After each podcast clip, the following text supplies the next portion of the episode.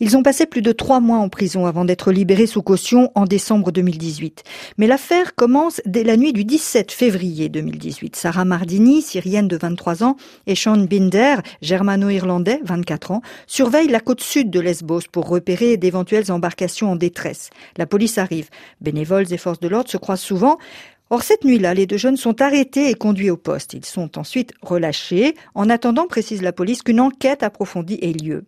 Mais quelques jours plus tard, un article paru dans la presse inquiète Sean Binder. La presse a publié un article qui disait en gros un espion allemand et sa complice syrienne ont été arrêtés alors qu'ils essayaient d'entrer dans une zone militaire de Lesbos.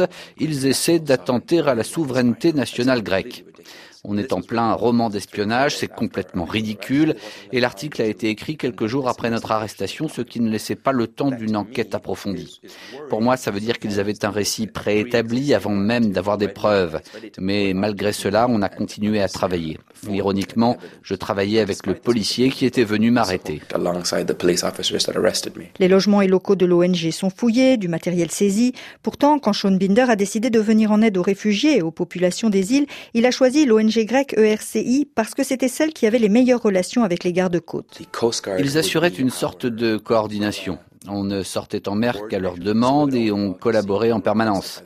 Nous étions la seule organisation sur la côte sud de Lesbos à avoir des médecins disponibles sur la côte en moins de 10 minutes, à avoir des interprètes du farsi, du dari, de l'arabe et du français sur un même lieu et à avoir des compétences de sauvetage en mer. Nous étions un atout important. Les deux jeunes réfutent toutes les charges qui pèsent contre eux et Sean Binder est convaincu que la justice n'a pas de preuves pour les condamner. Mais pour lui, la question n'est pas là. L'essentiel dans cette histoire, c'est qu'ils n'ont pas besoin que le procès aboutisse pour que l'objectif soit atteint. Il y avait trois ou quatre organisations qui faisaient du sauvetage sur la côte sud de Lesbos. Eh bien, depuis notre arrestation, il n'y en a plus du tout. C'est ça le but.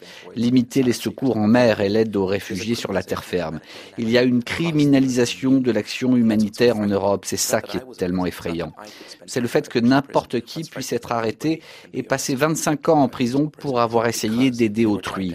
C'est, c'est horrible. En 2017, l'agence Frontex, qui assure la sécurité des frontières européennes, affirme que la présence des ONG exerce un facteur d'attraction et augmente le nombre des naufrages. Depuis, de nombreuses études ainsi que des chiffres fournis par les États ont contredit ces affirmations, mais pour Sean Binder, c'est ce qui explique cette criminalisation des bénévoles. Le postulat de départ de Frontex est faux.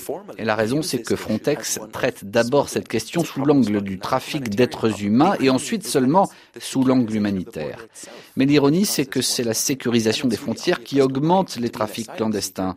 Pour demander le statut de réfugié, dans la grande majorité des cas, il faut déjà être dans le pays. Donc, on les pousse à entreprendre des voyages extrêmement dangereux à cause de notre sécurisation des frontières, ce qui du coup nécessite davantage de sécurisation par définition, ça ne peut pas fonctionner.